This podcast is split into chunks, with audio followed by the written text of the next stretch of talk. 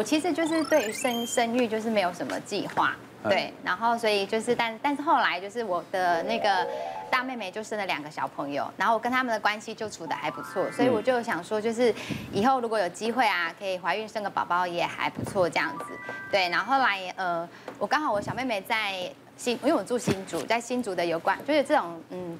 诊所上班，对，所以然后他就我就开始想要就是有去冻卵的这个念头，你会很紧张，然后就会有点焦虑感，对，然后可是这进去他们里面，他们就是很多的艺术品啊，然后香味很芬芳，你就会放松很多的心情，然后再加上嗯医生他们跟那个护理师都蛮专业的，所以那时候就解决很多的疑问。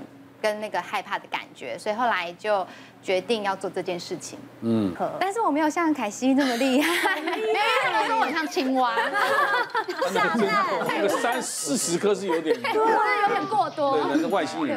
可是我那时候做那个 AMH，其实呃指数还都在标准以上。当天也是有做超音波，他帮你做那个初始滤泡，对，然后其实我那时候是是蛮比他比凯西多蛮多的，对，然后后来呃就。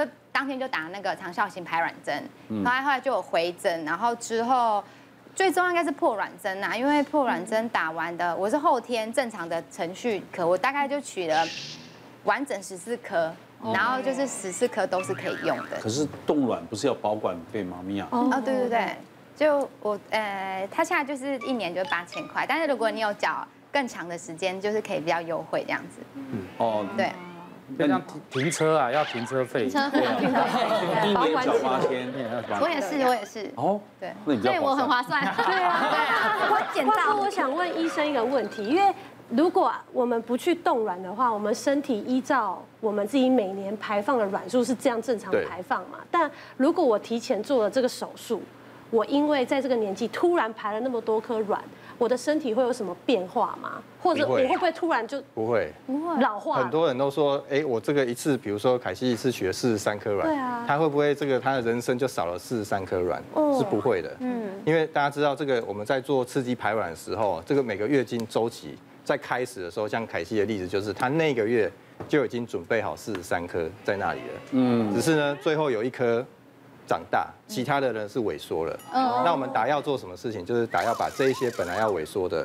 让它也一起长大，这是物尽天择的哦，物尽 其用，物尽其用。好，就是说这个不会影响到未来自己的优生卵巢功能。好，我们来谈谈胃好了啊。嗯，好。你胃老先衰了吗？年轻的时候呢，我能够吃吃到饱，吃很多，吃这量。对。然后呢，随着年纪慢慢增长，然后跟人家去吃，人家就开始亏你。我们就不会去赔钱的地方。对，这个就是赔钱的嘛。好，那为什么会这样？为什么随着年纪你大的时候，你的那个吃到饱，你就没办法像以前吃那么多？因为你身体呢，第一个你在应变，因为所谓吃到饱，就是瞬间给身体一个很大的一个血糖跟脂肪啊、淀粉那些代谢蛋白。那我真是误会了，我最近吃变少，我就哎，我就有节制，原来是年龄越来越大，没办法吃到饱。本来为什么我们人随着年龄生长，我们就要慢慢不能吃那么饱？因为你其他，你就算你的肠胃能够。但是你的身体周边的代谢跟不上，不行。然后再来呢，就是说随着年龄变大呢，有的人他的肠胃蠕动会变得比较弱，就是说常常会跟你讲，年轻的时候不会，可是你随着出社会之后，你就会听到，哎，我的胃比较容易胀气，或者是容易便秘，对对，哦，这种就是胃蠕动的这个变这种变弱，消化比较差了。对，那胃食道逆流呢是这样，它比较。这个部分哦，除了烟酒以外，胃食道逆流有很大的因素是在所谓的裂孔疝气。你把你肚子想成是一个袋子，哦，是一个袋子。男生的鼠蹊部有两个洞，所以他会鼠蹊部疝气。嗯嗯。横食道要进你的肚子里面有一个横膈膜。嗯。这个横膈膜随着你年纪越来越大，然后你又没有自己做任何保养的时候，它会慢慢松弛掉。哦。或者是我作息越来越不正常，老化掉，它就会松掉。那松掉的时候呢，有的人他胃会跑上去啊，然后那是比较严重的，甚至。压迫到，那有人说那个喷门关不起来也是，就是这个，就是这个意思。做手术了，有时候松掉，你只是胃酸就算了，有的人是睡觉的时候，他直接被自己的胃酸呛醒。哦，哦，或者是甚至有的人更夸张，是胃跟大肠可以跑上去去压到心脏啊啊，那一种。所以以为你是心脏病，结果是吃撑。对，所以其实是不是吃撑哦？他只要胃跑上去的时候就可以这样。对啊，所以胀气的是肠胃的问题，不是心脏的问题。对，那最后一个呢，就是说这个感染胃幽门杆菌是不是一定老化？一般是指说。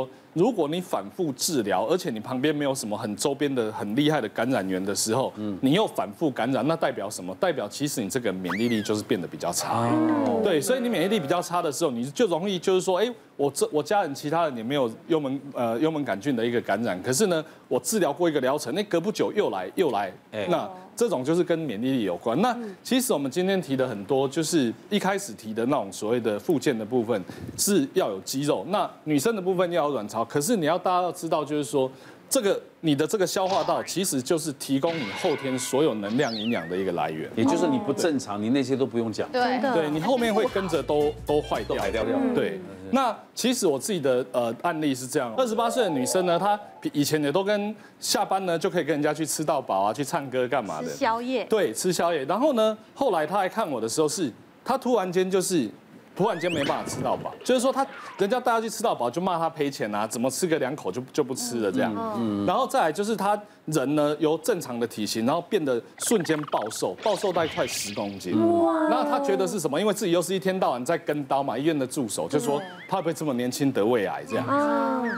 那。后来去帮他做一个检查的时候，就发现呢，其实他就是所谓的胃蠕动变弱，嗯、就是说怎么样，他为什么会造成他这样子？他的饮食非常不规律，那再加上就是说，一般很多人他没有在做一个运动的习惯。其实运动真的很重要，不管对于复健，不管对于身体各呃，甚至你们我们刚才讲到卵巢跟这个所谓的胰岛抗性。造成多囊性卵巢，其实后来都发现你运动可以改善部分的这个部分，好啊，所以后来他也没有再做运动，所以变成说。他的肠胃，我们去照一个摄影的时候，发现正常人的胃的底部大概在肚脐，嗯，结果我们给他喝一点显影剂，他的胃就是垂到下面去，嗯，就是他的肠胃蠕动是不良的。第一个就是请他的饮食要稍微规律一点，嗯，第二个呢就是要做一个运动，因为运动不只只有刺激你四四肢的这个部分，你对内脏的血液循环、神经活性也有改善。你要做的是像跳跃、有氧的运动，或者是骑脚踏车、跑步会震动的这种，哦，但是不要再吃的很饱的时候去做，你反而会把一些韧带给它拉松掉。哦，就是你休吃饱后休息一段时间可以去做。最后一个是大家常常忽略掉的，其实。呃，现在的人很多饮食上面呢，很多微量元素跟综合维他命其实是摄取量是不够的。嗯，所以呢，我们就是请他们，请他适度的去补充综合维他命。嗯嗯。第一个月有辅助他一点胃药，好，那跟肠胃蠕动剂，他就觉得他的症状就有一点改善。嗯。好，那。后来呢？呃，以现在来讲呢，大概已经现在已经三十岁，两年前的事。他现在又常常跑去跟人家吃吃到饱了。嗯，恢复了，恢复了，对对对。胃肠好，人就不老嘛哈。那接下来会了，这我讲到器官老化，我就想到说有一个器官我们容易会忽略掉它，就是我们太习惯在使用了，就我们的肺部了。因为我们随时随地都在做气体的交换，它都在过滤，在过滤。有的因为工作因素，它要吸入一些粉尘啦、有烟雾啦，或是一些化学物质。那有些妈妈每天煮三餐吸很很多油烟，如果你加上你又有抽烟的话，其实对肺部很大很大的伤害。我有一个患者，他现在已经是六十岁的一个阿伯了哈，他是一个装潢的老师傅，手艺非常好。他大概从二十岁的时候就开始抽烟，那抽抽抽抽到五十岁的时候，有一天就开始发现自己怎么一天到晚就咳啊、痰啊、喘啊，就赶紧胸腔科医师那边就诊，果然就诊断叫做慢性阻塞性肺病。那可是他用了一些吸入剂之后，症状有改善，可他永远还是不想要戒烟，他觉得他说。他在做装潢的时候，他如果没有叼一根烟，他都不知道该到底要怎么做。每天在想说怎么做，他就习惯抽个烟，好像头脑已经被这个约制了一样，一个一个这个神经回路一样。那所以动不动就是因为又喘起来，又咳起来，就挂急诊打针打类固醇，然后又回家。那到五十几岁那一年的时候，有一天发现有口腔癌了，那也也去开了刀。那口腔癌开完刀之后，因为要补那个修补那个皮瓣嘛，那因为整形外科医师都跟他讲说，因为你有抽烟，他的皮瓣一直补的不漂亮，一直补不好。前前后后大概做了十次的手术，终于在现在，因为肺功能也不好嘛，终于在现在疫情底下才来门诊找我戒烟。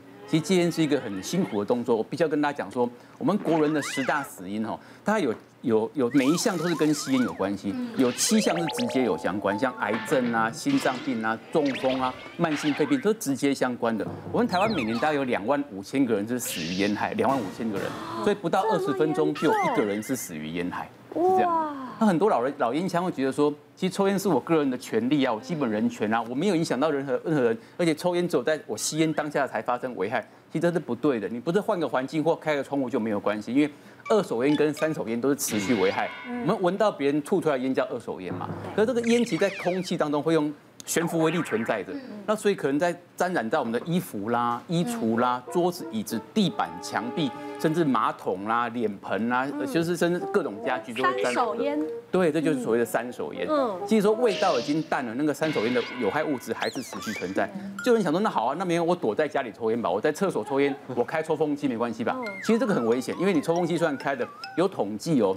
你那个有毒的化学物质可能持续存在你那个浴室几个月，甚至到几年都不会消散。那有人想，那我去阳台抽烟可以吧？我去阳台，我我或我在这个抽油烟机下抽烟。嗯，其实那个有毒化学物质会在你的衣服，你正在晾的衣服或你的餐具，然后再带带带带带又带到你的沙发，带到你的人体了。所以每天就在这这个有毒的三手烟当中循环。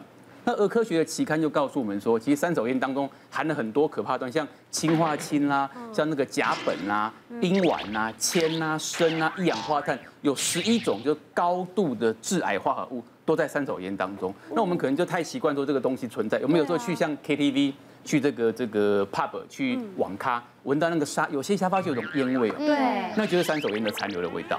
那不代表说没有那个味道就没有，有时候像我刚提到，像这个丁烷。铅跟砷、一氧化碳，它其实已经味道都散了，可是验起来化学那个有毒的高度致癌物质还是存在。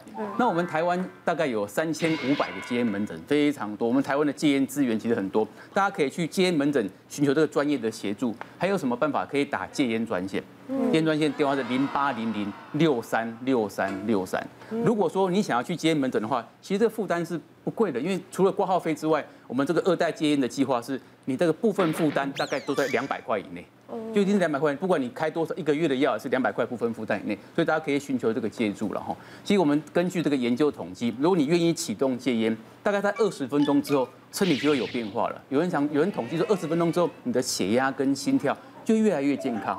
那如果你戒烟的时间越久，你累积的效益，包括对你对于癌症啊，对于心脏病得到的比率，当然就下降很多很多。嗯。那美国的癌症协会甚至有一个很很棒的研究，它告诉我们说，如果你可以在四十岁以前就戒烟的话，你因为吸烟造成疾病的死亡，这危险率下降百分之九十啊，更可以远离这个肺部啦和心脏病跟癌症的风险。